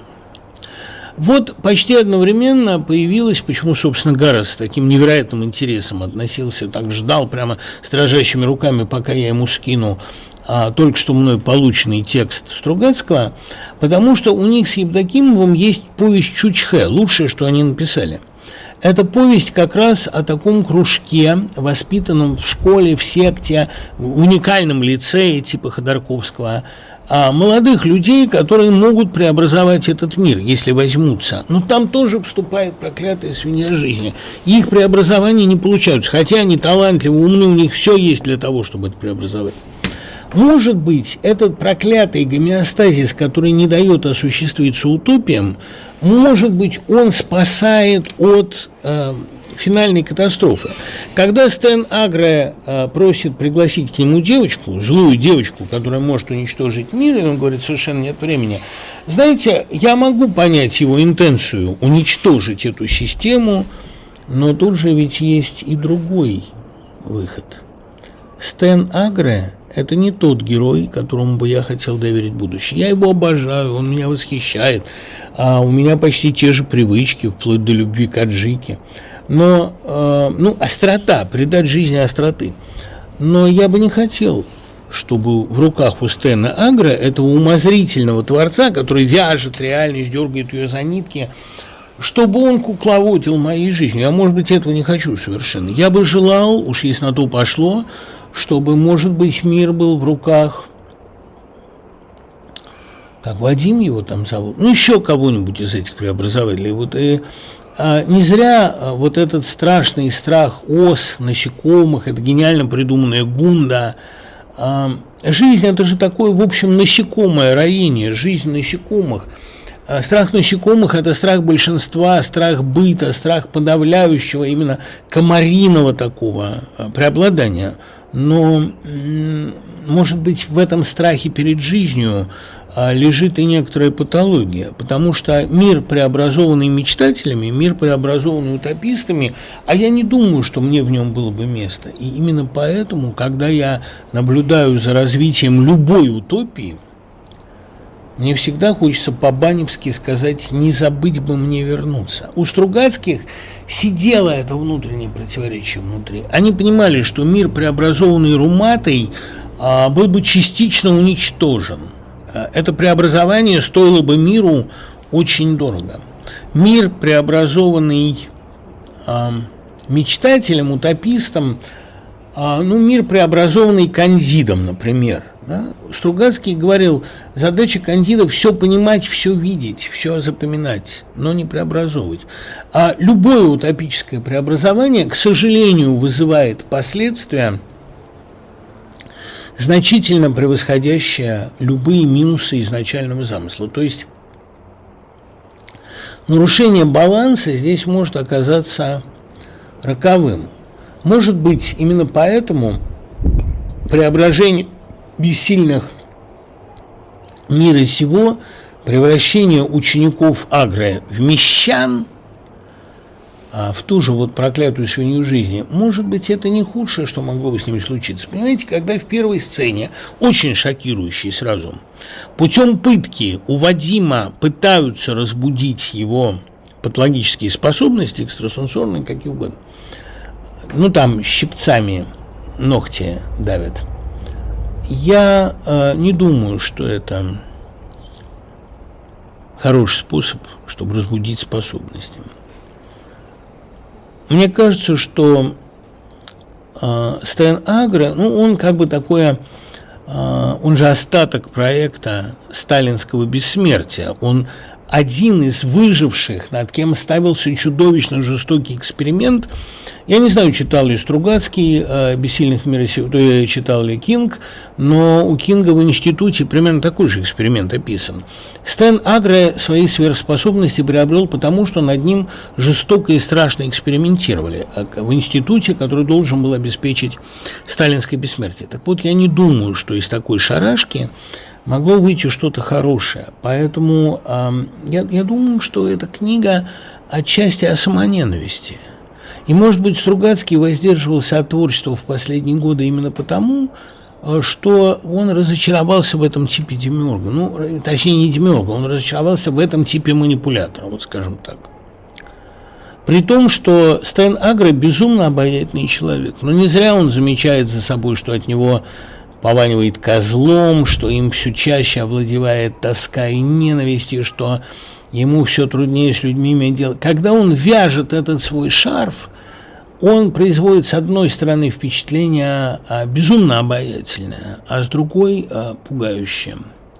И, может быть, а, вся надежда на проклятую свинью жизни, она еще и в том, что именно инерционность русского мышления не позволяет России окончательно фашизироваться – потому что всегда остаются те 80%, которые ждут, куда подует ветер.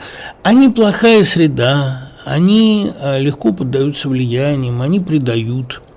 Но и поднять их на а, тотальное восстание, на тотальную агрессию тоже невозможно. У них очень силен вот этот внутренний инерционный ход, инерционная психика. Поэтому Проклятая свинья жизни, может быть, и есть то священное животное, которое спасает нас. Я говорю это с большой горечью, но поздний Стругацкий вообще горек. А приглашаю всех вас на европейские концерты. Сначала Амстердам, потом Бельгия, потом Финляндия. Весь этот список есть у меня на странице. Приходите, увидимся, поговорим. Ну, а, а начиная с 5 декабря мы можем с вами благополучно встречаться в Штатах. И надеюсь, что будем это делать. Спасибо, до скорого, пока.